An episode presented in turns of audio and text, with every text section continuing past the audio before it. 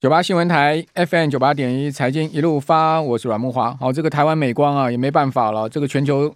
总部宣布要裁员十趴哦，台湾也得比照了哈。另外呢，呃，美光依法申报执行长罗美塔哈，罗美塔要减薪两成哦，副总裁减薪十五趴，资深副总裁呢裁薪也会减少十趴哦。哦，所以这个高层也开始呃这个减薪哦。那另外一方面，这个员工全球裁十趴哦，台湾大概。跑不掉哈，今天美光也正式发布了这个声明啊，台湾美光也确认哈是会减这个十趴的员工了哈。那另外呢，就一月份的制造业 PMI 继续创新低哦，哦，这是中经院今天发布出来的资料哈，采购经理指数是百呃四十点四，较上个月大跌三点三个百分点哦，连续七个月跌破五十哦，而且呢，这个指数是二零一二年七月编制以来的新低啊，就创这个编制以来的新低。哦，那制造业未来六个月展望指数已经连续九个月紧缩，不过呢，紧缩的速度有稍微回这个回稳了哈，也就是说，并没有出现更剧烈的一个紧缩的速度。哦，本月指数呢回升了九点六个百分点到百分之三十八点九，哦，这个将近三十九哈，是去年六月来的高点。哦，所以中经院认为说呢，PMI 指数虽然说持续的紧缩啊。但是有触底反弹的现象哦，已经开始有这个触底反弹现象，但是要回升呢，但远远还没有到这样的一个情况了哈。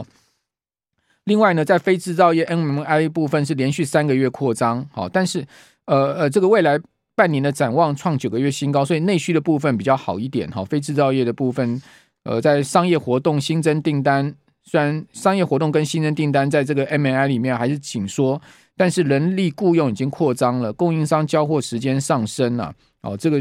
所以指数的部分呢，相对内需的部分较这个外需的部分相对是好很多哈。好，那这个联发科一月的营收呢，仅仅只有两百二十四亿啊，是三十一个月的低点。哦，那联发科今天公布营收也值得注意，是月减高达四十二趴哦，年减高达了四十八趴。哦，台积电今天公布营收一月哦是年月双增哦，但是它的大客户联发科啊，居然出现了。这个年月四成的一个将近五成的一个营收的下滑哈，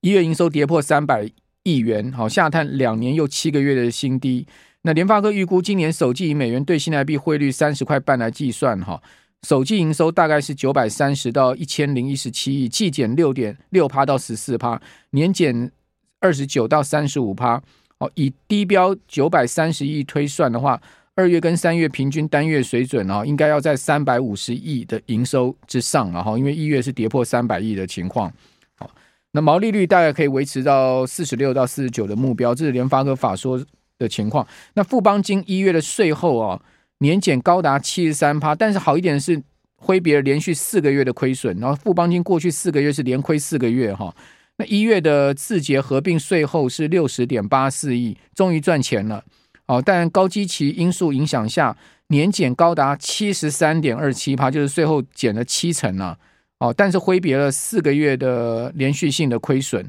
哦，每股 EPS 呢是零点四九元。哦，那这个在获利跟 EPS 的部分呢，都是所谓的这个金控十四家金控的 Number One 啊。好，所以可见就是说，现在目前整个金融业的一个低迷的状况。那国泰金一月也摆脱连续两个月的亏损，哦，但是年衰退幅度比富邦金更大，富邦金七成多，国泰金衰退的幅度高达九成哦。一月的获利较去年同期大减了八十九点八九趴，哦，这个税后存益呢是十七点三亿，哇，这么大的一个金控，一个月只赚十七亿哦，真的是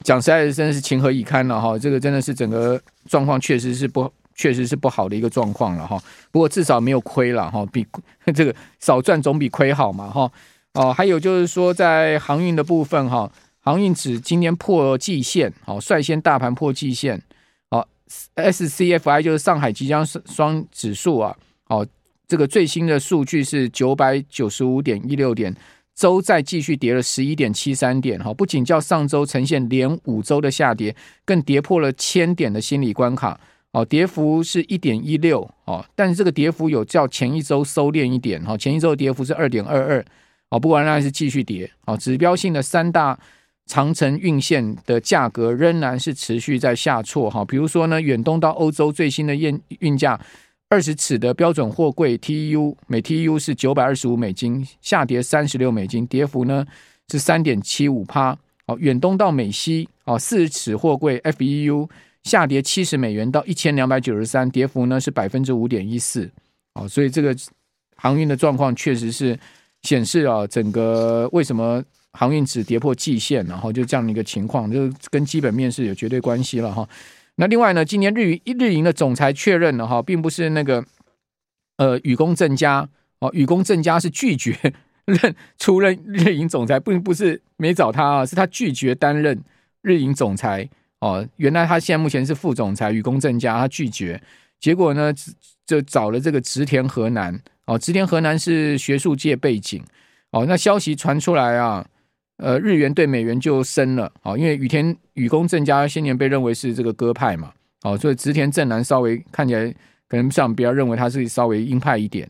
哦，那现年现年也七十一岁，也是金捞啊了哈。那黑田东彦四月八号正式要这个下任然后，任期要结束。那谈到汇价哈，我今天在这两段要跟大家报告的一个重点呢，就是先跟各位介绍一下什么是美元指数。哦，那谈完美元指数之后呢，我要跟各位报告，就是说，呃，现在目前美元指数的一个大周期的情况哦，以及呢，美元指数跟台股跟台币之间的关联性是什么？哦，其实美元指数啊，台币的汇价哈，跟台股跟台呃台股跟个股的关系很密切，跟台积电关系很密切哦。等一下大家有图有真相看了就知道。但我们还是先先来谈一下美元指数到底是什么。好，美元指数是这样哈，就是美元对一篮子货币的指这个一个指数哈，叫我们一般英文叫 D D X Y 了哈。那这个美元指数，呃，英文就是 USD Index 哈，就会称为 DXY，也称为美金指数。它是啊，这个综合反映美元在国际外汇市场上主要汇率的一个指标。所以我们一般来看美元的强弱，我们都会看美元指数。那它主要是要用美元来对一篮子其他主要国际货币的汇率的走势啊。那美元指数在一九七三年哦，布列登森林体系解体不久之后啊，哦，由洲洲呃洲际交易所 ICE 创立跟维护了哈，哦，所以呢，其常用代号就是 DXY 哈，或者说呢 USDX 哈，它是布列登森林体系解呃解呃这个破解，布列登森林体系是。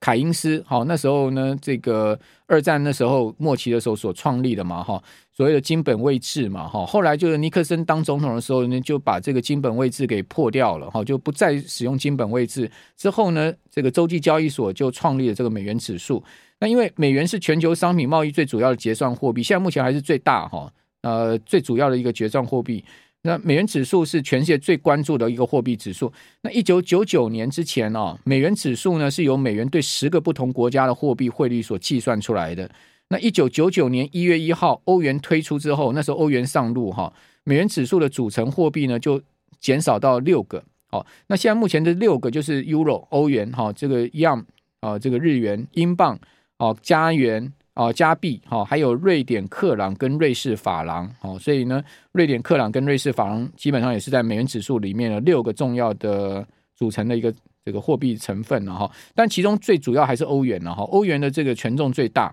好，所以欧元对美元的波动呢，也影响美元指数最大。也就是说，欧元跟美元通常就成消跷跷板嘛，这个欧元强，美元就往下；美元强的欧元就走低嘛。所以去年欧元大贬，英镑大贬，就是其实是跟整个国际资金流动、美元指数的强弱是有关系的哈。那我们来看一下现在目前的权重，欧元呢现在目前占美元指数的权重啊高达五十七点六哦。那日元呢占十七点三呃十六呃十三点六，对不起，日元占十三点六。所以欧元加日元，所以我们常讲欧元是老二嘛哈，日元是老三哦。这个老二老三加起来呢就达到了七成了哈，百分之七十的权重。老四是谁呢？老四就是金英镑啊。哦，是十一点九哦，sterling 好，这个英镑哦是占十二趴左右，加币占九趴哦，瑞典克朗呢占四趴，瑞士法郎占三点六趴哦。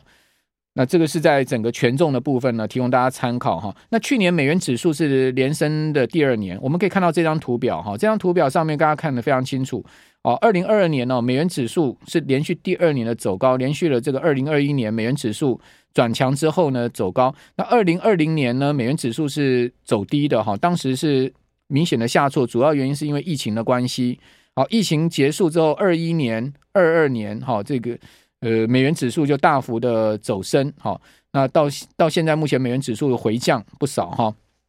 那二零一九年美元指数是小升，哦，二零一八年美元指数也是升值的哈，但二零一七年美元指数是大贬的一年，当年贬值的幅度将近百分之十哦。那此此前呢，连续美元指数走升了三年，所以基本上美元指数，如果我们从这个地方切切下去往后面看，哦，美元指数的一个大的这个周期，一个多头周期啊，哦，升多于贬的一个多多头周，就是长期上升的一个周期，大概差不多是零九年开始。哦，两千零九年开始，次贷风暴结束之后呢，美元指数进入到了一个很大一轮的升值的周期。那这个升值的周期会不会在去年十月结束了？现在是一个市场大家都在探讨的一个关键。哦，就是说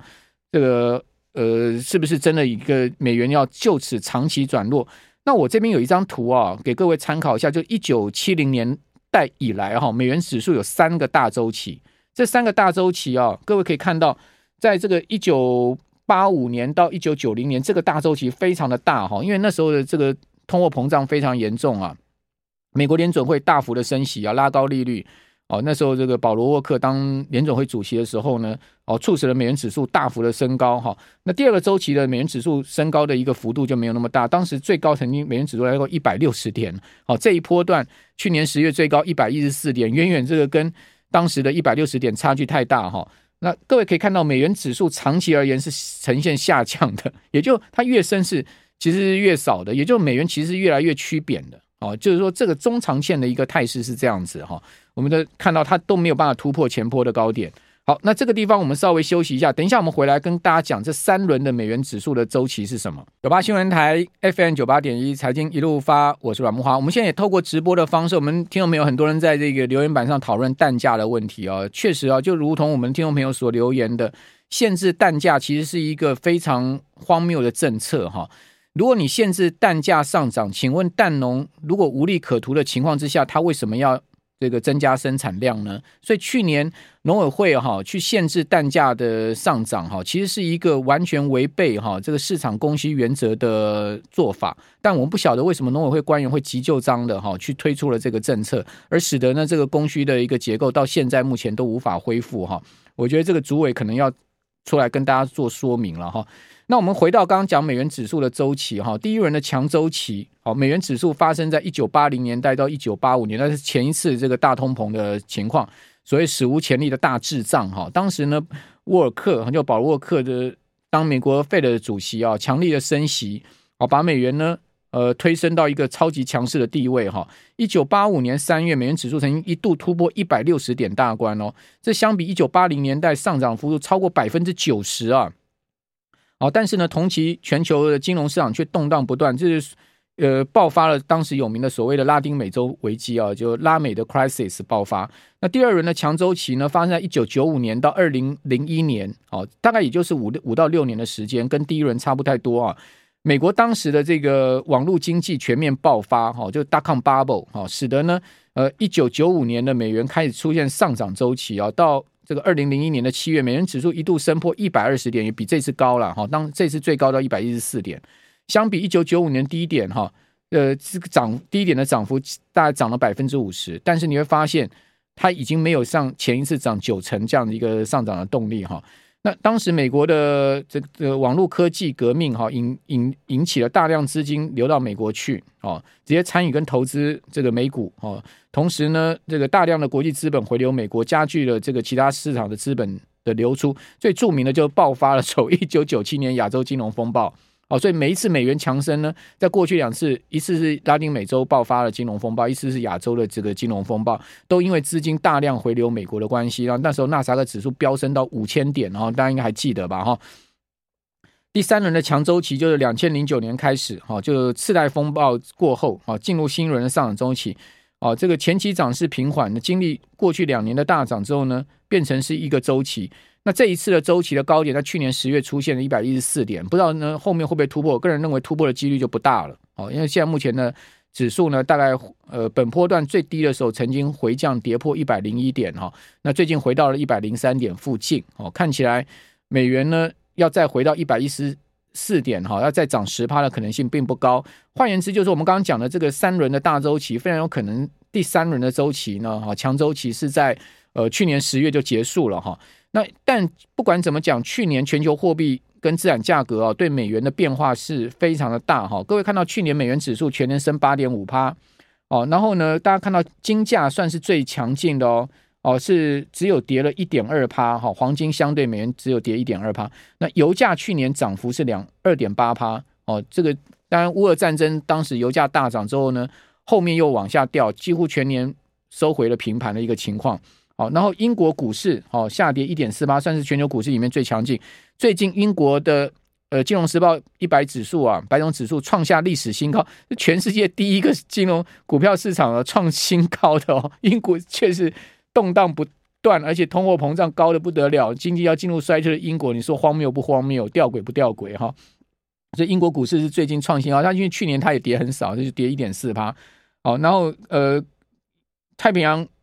太平洋除日本以外呢，跌三趴多哈。哦，还有就是在工业金属的部分跌五趴多啊，欧洲股票也跌不多了，十一趴。哦，High Yield 就高收益跌十一点七趴。哦，日本股市跌十三点九趴。哦。然后，investment grade bond 就是投资等级债呢，跌十四点七八，真是重挫了一年啊！投资等级债一年跌十四点七八，真是不可思议的一个大跌。哦，government bond 哈，呃，跌了十六趴。好，然后呢，美国股票呢跌十六点二趴，标准普尔五百指数跌幅将近百分之二十哈。好，这些都是呃这个美元狂升所造成的结果。至于说货币的部分，去年对美元还能升值的，大概只剩下。墨西哥比索跟巴西的这个 real 啊里拉哦，这两个货币能升值以外，其他对美元几乎都呈现贬值。那至于说香港啊港币是因为跟美国是联系汇率嘛，说锁定这个美金哈，它有一个联系汇率的一个强弱区间，所以呢对美元指数它是一个持平的状况。其他的呃这个货币都是大贬，比如贬最多的就是阿根廷的比索哈，居然可以贬四十趴。另外呃土耳其的。土耳其里拉呢，贬贬幅也超过了这个二十趴啊，将近三成的一个贬幅，也是重贬。那最近土耳其里拉受到土耳其大地震的影响啊，创历史新低了哈。呃，这个真的是情何以堪的一个情况哈。这样土耳其的通货膨胀非常的高哦，股市现在目前又暴跌哈。那土耳其的老百姓可以讲真的是身在水火之中了哈。所以我们多对土耳其投以一些。关注哈，以及协助也是绝对的必要哈。那至于说台币去年呢，是创二十五年来最大贬幅哦。呃，二零二二年呢，主要货币对美元的变动，台币累计贬值九点八三趴。我刚刚讲美元指数去年升八点五趴，台币相对比美元贬幅更大一点哦，将近十趴哦，九点八三趴，超越了韩元跟人民币，但日元更惨哈，去年贬幅高达十二点八七趴哦。台币各位看到，在二零二一年的十二月三十号收盘的汇价是。二十七点六九，哈，最惨的时候呢，贬到过十月三十二点三四五，哈，那个贬幅远远超过十趴哦。之后呢，出现了第四季的回升，哦，第四尽管第四季回升呢，全年贬幅仍然接近一成，哦，这个就是美元强升台币的压力，哈。不过台币本波段从三十二点三四五的十月低点，哦，升到这一波到这个升破三十啊，我们不要用三十来计算，我们用今天的三十点一三来计算，台币已经回升了将近七趴了，哦。那所以说，在这个地方啊，我就要强调一件事情，就是去年啊，很多的这个学理派的人说，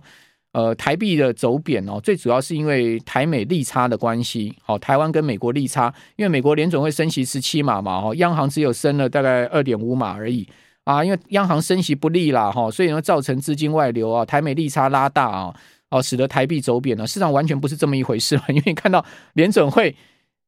今年又再升一码，已经升了十八码了。那央行呢还是二点五码，那为什么台币会升七趴呢？所以完全不是利差的问题嘛。我要跟各位报告，台币之所以升贬，就完全是因为美元指数的关系了。哈，美元指数就左右了台币的一个呃升贬的态势，而不是利差。所以大家不要去怪央行说升息不利。哈，这个地方我们就直接拿出数据跟图形来打脸。哦，那一些说。呃，是因为利差关系造成台币啊这个大贬哈，完全不是这么一回事。那台币的贬值因素其实完全跟利差没有关系，是跟什么有关系呢？是跟外资到底是汇入汇出、买超台买超台股、卖超台股有关系，也跟美元指数有绝对的关系。哦，所以不要让央行去当了这个代罪羔羊啊。我觉得杨总裁其实做的还是相当不错的啦。哦，毕竟啊。哦整个台湾的这个金融市场哦，并没有出现如一些这个欣赏般的动荡。当然，台湾的这个整个外汇存底是有流失啊，是没有错，但是基本上还是稳在一个相对不错的一个情况之下。哈，那我们来看到说，真的是利差造成台币贬值吗？我们讲说利差不是央行的名目利率啊，也就是说，现在目前的这个重贴现率跟美国的联邦基金基金利率之间啊的一个关系哈，比如说我们的。名目，我们的这个重贴现率还不到两趴，但是美国的联邦基金利率现在已经来到四点五到四点七五了嘛，哦，是差距一倍以上。最主要，我们在看十年期国债之间的一个关系，十年期国债殖利率的差距才叫做实质利差。大家可以发现哈，我们现在看到这个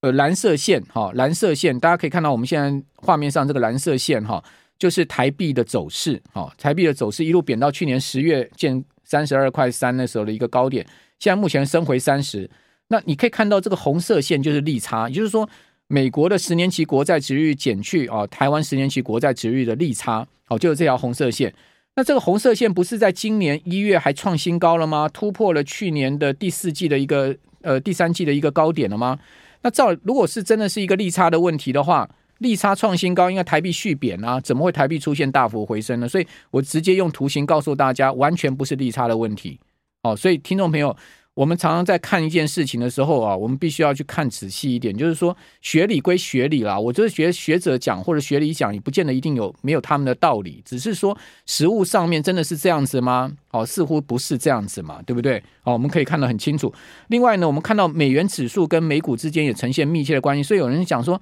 哎呀，这个台币升贬不重要哈，不会关系到台股哦。那事实上这也是完全错误的。事实上，你可以看到，我现在举两个。这个图形给各位看，你就知道说呢，不是这样的一个情况哈。大家可以看到，美元指数在去年呢，这个九月、十月的时候见到一百一十四的高点之后，哦，当时的标准普尔五百指数跌到了这个波段低点三千六百点，你会发现它正好就是一高一低。那当美元指数回降，好，这条蓝色线，美元指数回降的时候，美股就回稳往上走，它一样是呈现这样的一个逆相关的一个关系，很明显，对不对？所以说这是呃美元。转弱啊，然后美股走强，一个很明显的证据。那你可以看到，两千年啊，那个发生疫情以来，哦，美元指数曾经一度回降之后往上升，对不对？开启了一个零九年以来这个呃，等于说。零九年以来一个多头的态势没有改变的一个走升的一个情况又回升了，对不对？你会发现，其实当时的美股继续涨，但涨到一个高点之后，美元指数来到一个高点的时候，它已经涨不动了。就是去今年一月哦，去年一月它就开始往下掉。那美元指数跟这个美股之间出现了一个交叉的情况。好，那另外我们再来看台积电，好，台积电股价呢跟美元指数跟台币之间的关系也在这张图上非常明显啊，你可以看到美元指数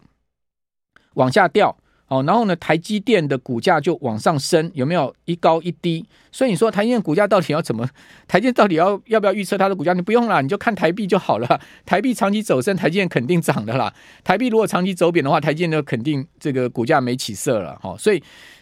台币跟台积电股价之间就呈现这样的一个跷跷板的关系。那 台积电好不好？股价好不好做？但应该蛮好做的嘛，对不对？哦，你就看台币的长期走势了哈。所以说呢，呃，这些。